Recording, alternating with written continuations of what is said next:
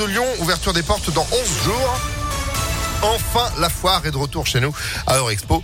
Tout ça, c'est juste après la météo et l'info. Sandrine Ollier, bonjour. Bonjour Phil, bonjour à tous. La une, 15 000 personnes hier à Lyon pour le meeting de Jean-Luc Mélenchon.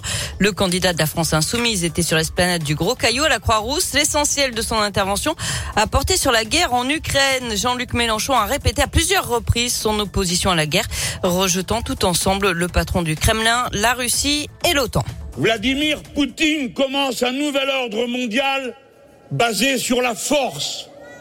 J'avais refusé la guerre du Golfe et j'ai voté contre, y compris un président que j'aimais, parce que je ne voulais pas du nouvel ordre mondial annoncé par M. Bush à cette occasion, qui était un ordre mondial fondé sur la brutalité, la violence et l'invasion. Alors, pour les mêmes raisons, non aligné que je suis, je ne veux pas de la guerre de M. Poutine ni de son ordre mondial. Et Jean-Luc Mélenchon, qui est désormais soutenu par la primaire populaire après le retrait de Christiane Taubira. Premier rendez-vous pour le candidat Emmanuel Macron ce soir. Il doit se rendre ce soir à Poissy dans les Yvelines pour une conversation avec les habitants autour des sujets qu'ils choisiront.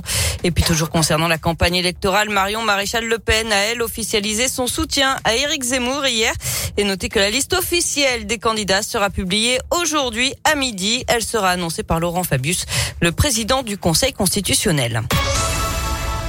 Jean Castex et trois de ses ministres à Neuville-sur-Saône aujourd'hui sur le site de Sanofi. Le Premier ministre présentera la stratégie maladies émergentes et infectieuses dans le cadre de France 2030.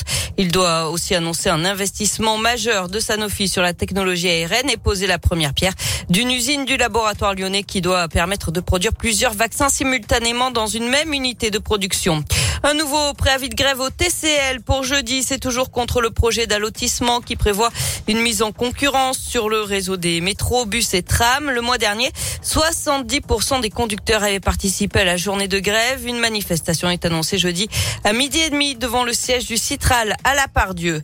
Une grande collecte de sang organisée aujourd'hui et demain. Ça se passe au Palais de la Bourse, au Cordelier, dans le deuxième arrondissement de Lyon. Les stocks sont au plus bas. Le FS lance des appels régulièrement. Et pour vous donner un peu plus de courage, sachez que la collation sera assurée par les toques blanches lyonnaises. Attention, le passe vaccinal est obligatoire pour entrer au palais de la Bourse et c'est sur inscription. La situation en Ukraine avec ce, ce cessez-le-feu annoncé euh, par l'armée russe qui pour permettre l'évacuation des civils de plusieurs villes. Un million et demi de civils ont fui euh, la zone des combats en dix jours. C'est l'exode le plus massif en si peu de temps depuis la Seconde Guerre mondiale.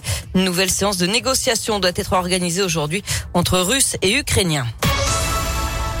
Du sport avec du basket, ce choc au sommet en championnat hier. Les deux co-leaders s'affrontaient. L'Asvel jouait à Boulogne-le-Valois, défaite de Villeurbanne 83 à 81. En foot, Nice prend la deuxième place du championnat après sa victoire 1-0 sur le PSG et la défaite hier de Marseille face à Monaco sur le même score. Lyon n'est plus qu'à 5 points du podium après sa large victoire à Lorient 4 buts à 1 vendredi. En rugby, le Loup toujours troisième du top 14 malgré sa défaite samedi à Clermont 25 à 16.